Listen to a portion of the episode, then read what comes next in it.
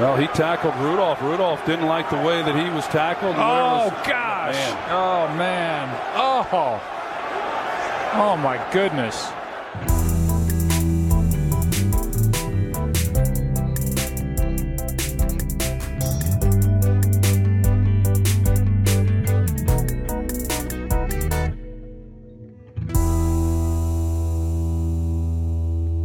Sejam todos bem-vindos. Está começando o Steers Brasil Podcast. Esse é o programa da semana 11 contra Cleveland Browns. Este é o podcast oficial do perfil Steers Brasil no Twitter, apresentado por mim, Giovanni, e com a honra de ter ao meu lado meu grande amigo Lucas, mesmo na tristeza e na doença. Bom dia, boa tarde, boa noite para vocês. Como o Giovanni já disse, né? Na tristeza, na doença, na alegria, de qualquer jeito a gente está aí. Então vamos para mais um episódio. E também ao lado dele, nosso grande especialista, Osler Caldas. E aí, pessoal, queria muito ter uma análise mais positiva, mais otimista para o nosso time, mas senta aí, se prepara que esse episódio é pedrado.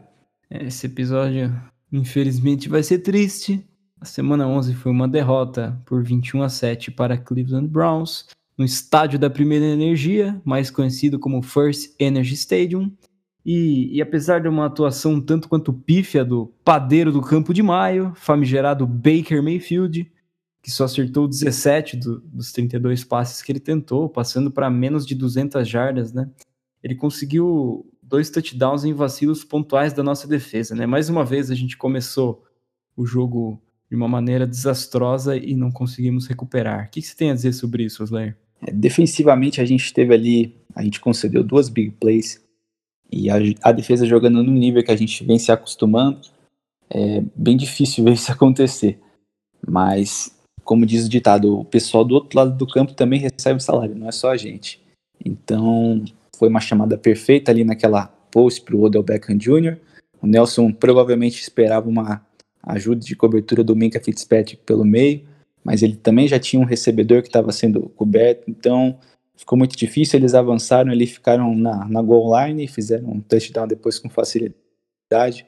E aí depois também teve aquela jogada que o Baker dançou dentro do pocket, fez um pump fake, o Jaron Elliott, né, tá procurando o Baker até agora, e aí conectou para 41 jardas.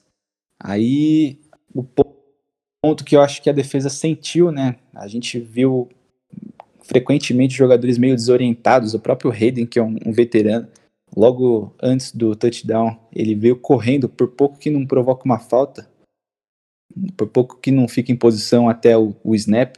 E aí, quando teve esse snap, ele, ele acho que ele acreditou que a marcação era por zona, mas era mano a mano. O receiver de um lado ficou livre, livre, livre. Eu acho que foi o touchdown mais fácil da carreira do Baker Mayfield. É, e apesar desse, dessas falhas da defesa, o, o time conseguiu jogar bem defensivamente, né? O TJ Watt conseguiu sacar. E, e apesar de não conseguir forçar nenhum turnover, a defesa até que segurou o Cleveland depois, mas o ataque acabou cedendo bastante turnover, né? E foi muito difícil segurar esse jogo. O que, que você acha, Lucas? O problema desse jogo foi a defesa ou foi o ataque? Para mim mesmo, o problema foi o ataque. A gente foi muito abalado por perdas e a nossa OL sofreu muito com a pressão e acho que o combo de tudo isso aí gerou a derrota que a gente teve, né? A atuação da, da linha ofensiva foi bem preocupante. Em jogadas decisivas, eles cederam sex e muita pressão para o Rudolph, que apresentou muitos problemas de leitura e de movimento e de movimentação dentro do pocket, né? Como o Osler vai falar aí mais para frente. E então para mim o a principal, o principal problema foi o ataque. É, o, o Juju saiu machucado, o Deontay Johnson saiu machucado, mas realmente quem jogou mal dessa vez foi o Mason Rudolph, né? Que acertou só 23 dos 44 passes e apesar de fazer um touchdown, sofreu quatro interceptações, né? Depois do seu melhor jogo na semana passada contra os Rams, ele veio a ter esse jogo que foi o pior, né? Lucas, você acha que, que nesses jogos que o Knicks não, não tá presente, e mesmo o Conor que desfalcou, né, a gente com os running backs também desfalcados, você acha que isso atrapalha demais o jogo do Mason Rudolph ou foi demérito dele essa partida ruim?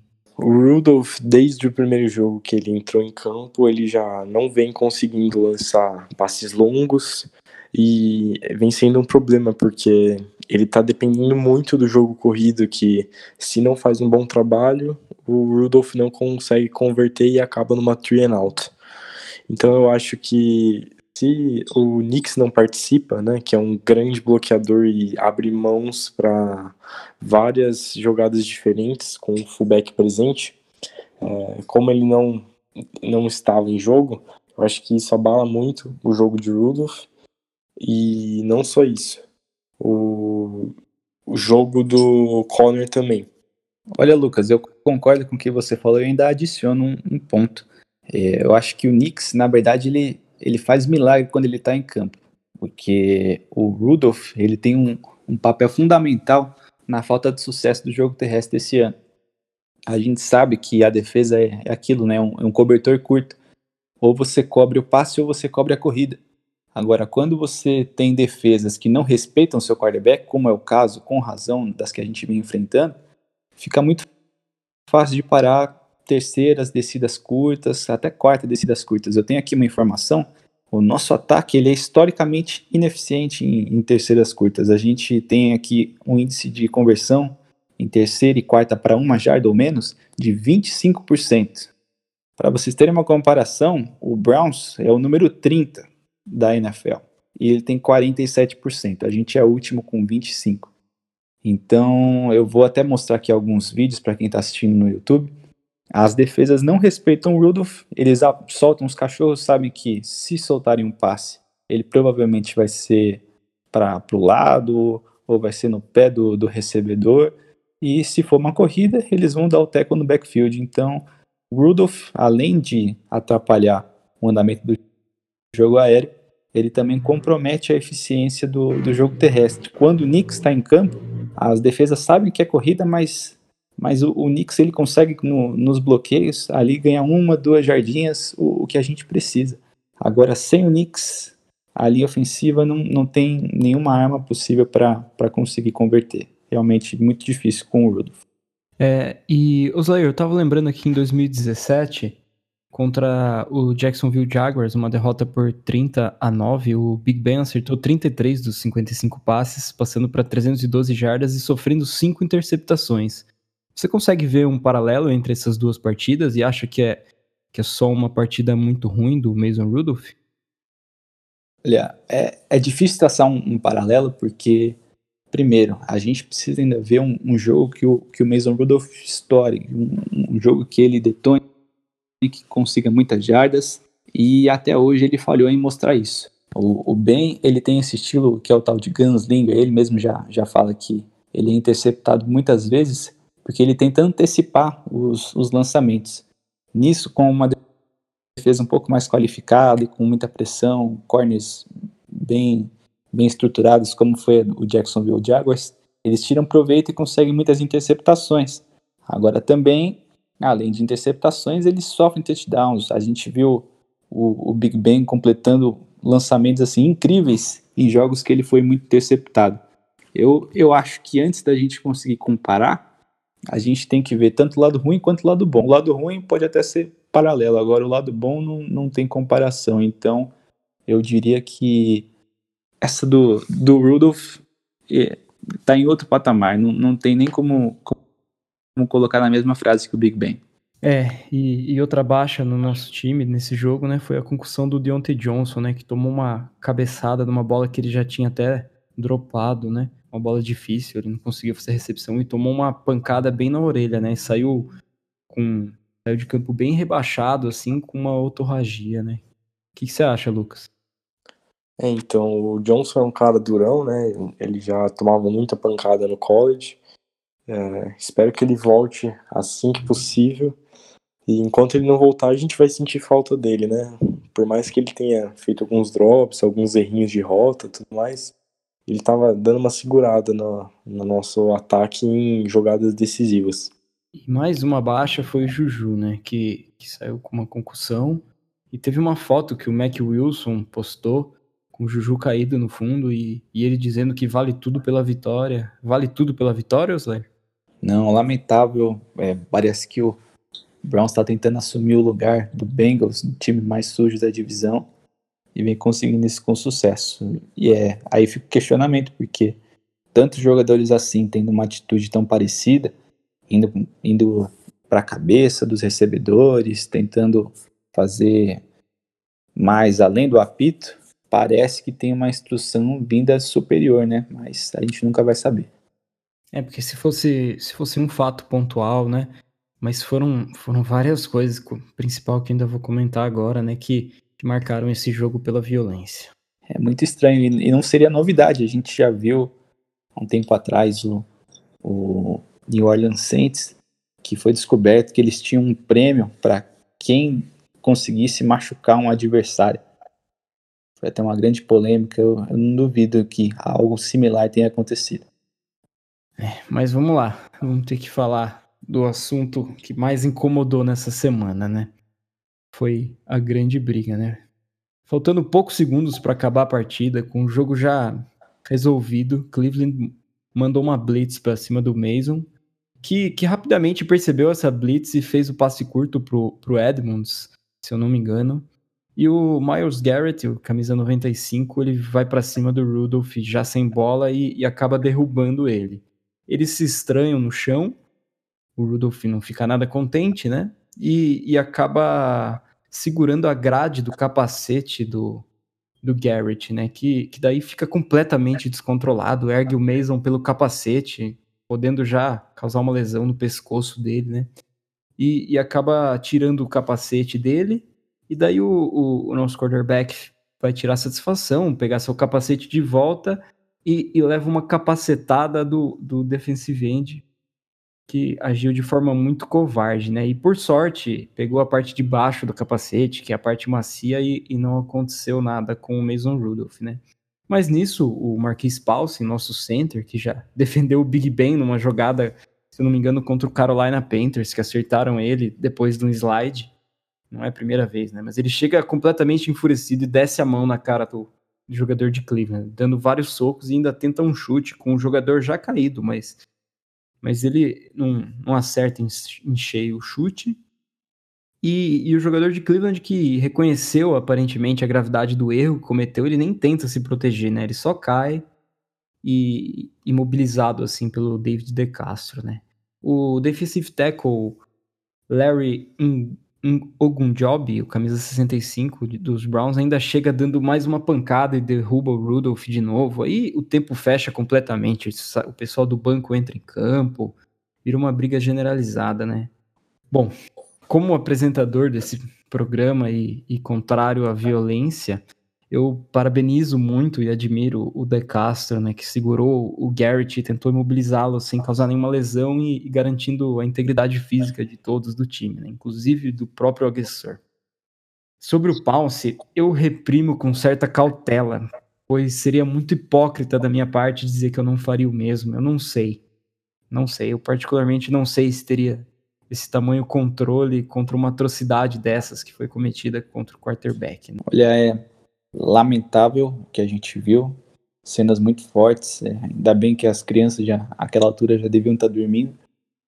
E é, é tudo que a liga não quer. A gente viu as regras contra justamente o termo que eles usam, você usar o capacete como arma, sendo a cada ano sendo mais mais fortes e é um risco que a liga quer eliminar todo esse histórico de concussões, de CTIs, que é muito negativo, a liga sofre vários processos. O jogo em si já é um jogo violento que tem muito contato.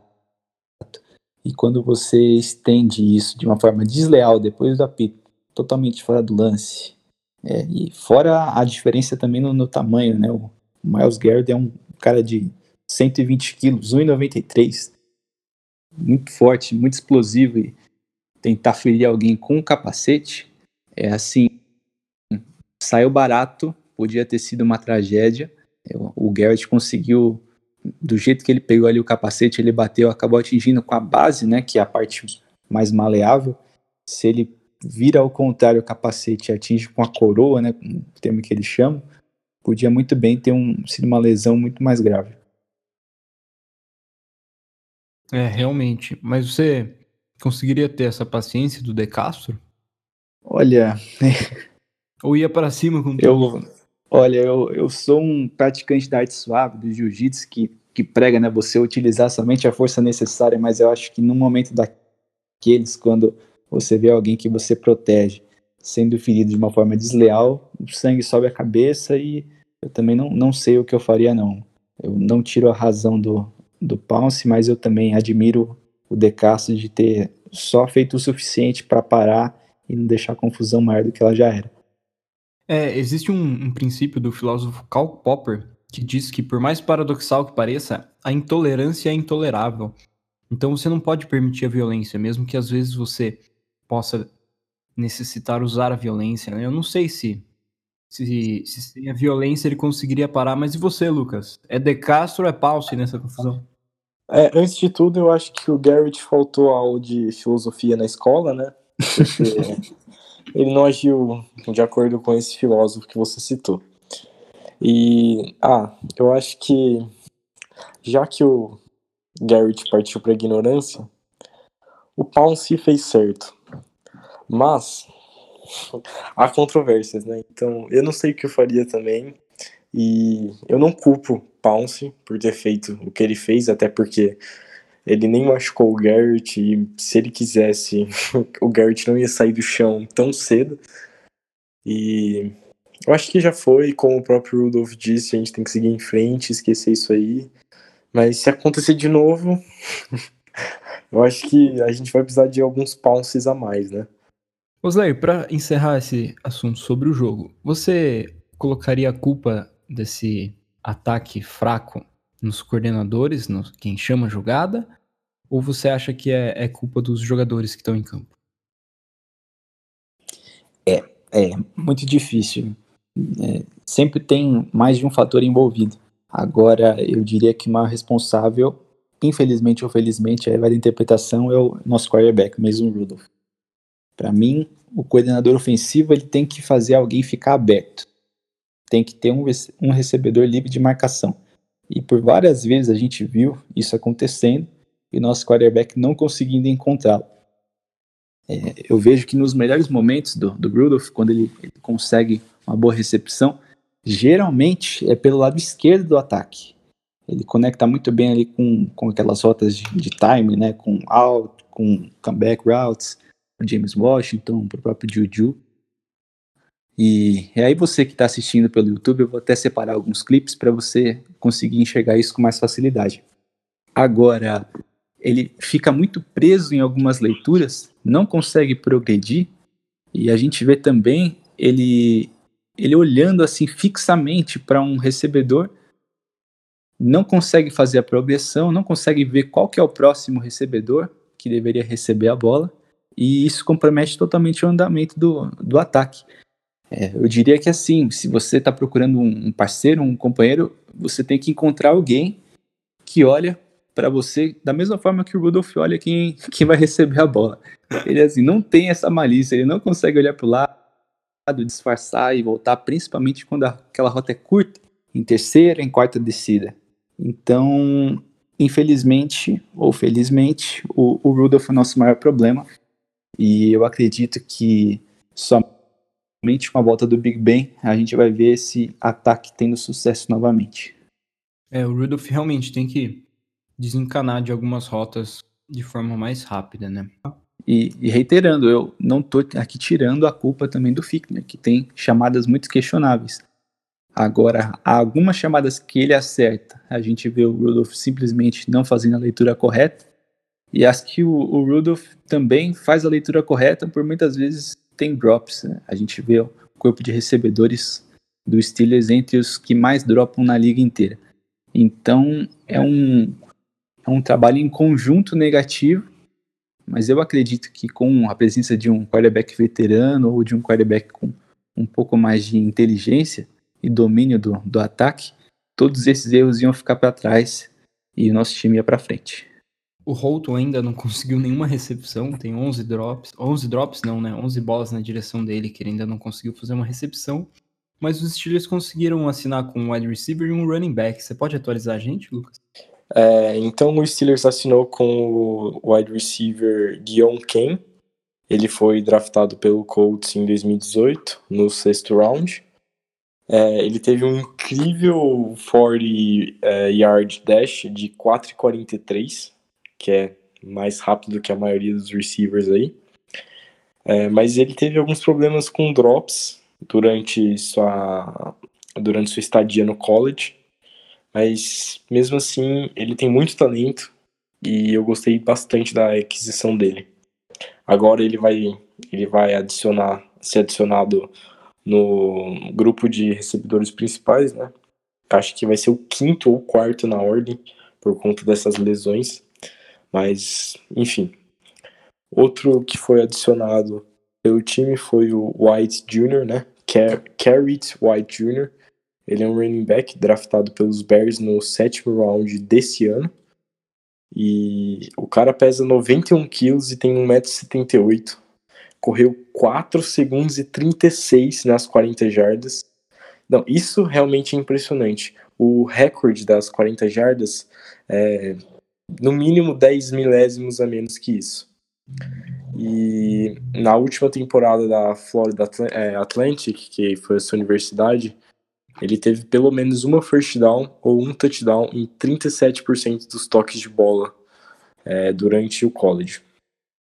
Eu amei essa aquisição, foi maravilhoso e é, para dar espaço a ele, o Brook James foi cortado, né? Que eu não gostava dele, então vale a aquisição. O Oslair vai estar tá adicionando o vídeo do touchdown do White, que ele fez num retorno. Mentira, foi num TOS, acho. E vocês vão estar tá vendo para quem tiver pelo YouTube aí. Mais um adicionado foi o wide receiver Quadri Henderson e o Amara Darbo, ambos para practice squad. E o Oslair vai adicionar de novo um vídeo sobre o touchdown do Quadri Henderson no, na pré-temporada do ano passado. Eu já gostava do Henderson desde a temporada do ano passado. E quando ele foi adicionado, eu trouxe alguns tweets dizendo sobre a amizade dele e do Connor na Pittsburgh University. E é isso. Espero que ele se desenvolva nessa PS e venha a ser um bom recebedor pra gente. É, e, e, sobre as punições, né? O Garrett foi suspenso e multado por tempo e quantia indeterminadas. O Paulson foi multado e suspenso por três jogos, mas amanhã, né? No caso, terça-feira, o dia que esse episódio vai ao ar, ele vai ter um, um novo julgamento e a gente atualiza vocês pelo Twitter, né? O Ogunjob foi multado e suspenso por apenas um jogo. Cada time, tanto os Steelers quanto os Browns, sofreram 250 mil dólares cada de punição. Rudolph será multado em 35.096 dólares. E, e, os jogadores que saíram do banco poderão ser multados ainda, né? Sobre as lesões, né? A, além do Pulse, né, que está suspenso, o James Conner, com aquela lesão no ombro, não sei se colocaram ele antes da hora, mas ele vai perder mais dois jogos pelo menos. O Juju tá com protocolo de concussão e também com uma lesão no joelho, ele foi visto com uma tala no, joelho, o Deontay Johnson também no protocolo de concussão. Ou seja, a gente tem o center titular fora nos próximos três jogos, o principal running back e os dois melhores wide receivers também lesionados.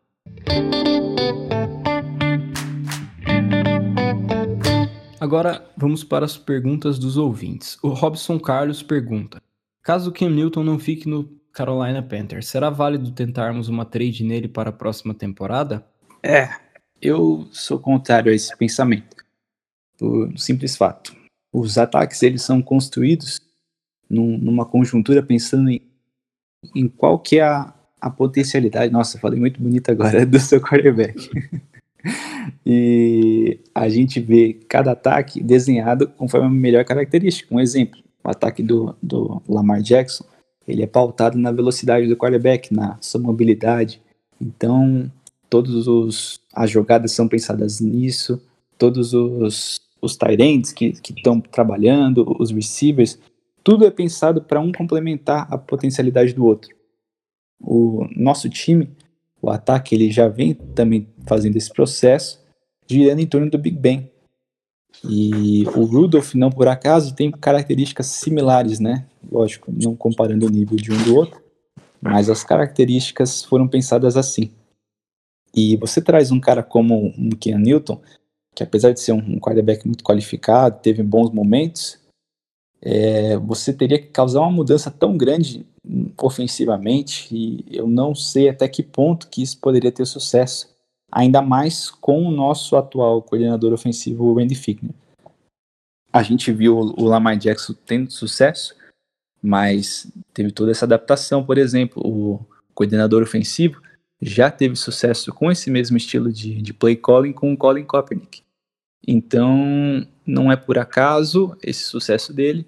O, o Big Ben tem um estilo de jogo completamente diferente do, do Ken Newton.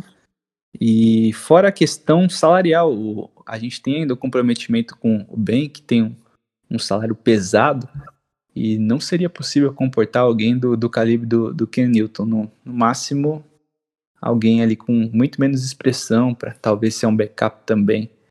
Eu diria que o melhor é a gente pensar a longo prazo. Talvez trazer alguém, um projeto do draft para tentar aprender e fazer uma sombra ali para o Mason Rudolph, que vai ter que provar também até o fim da temporada que ele é digno de ter uma segunda chance como o nosso quarterback da, da franquia, né? Já que essa temporada vem sendo muito decepcionante. É, mesmo com esse jogo ruim, né? Ele ainda é o nosso primeiro quarterback e, vai ter essa oportunidade para se mostrar alguma coisa.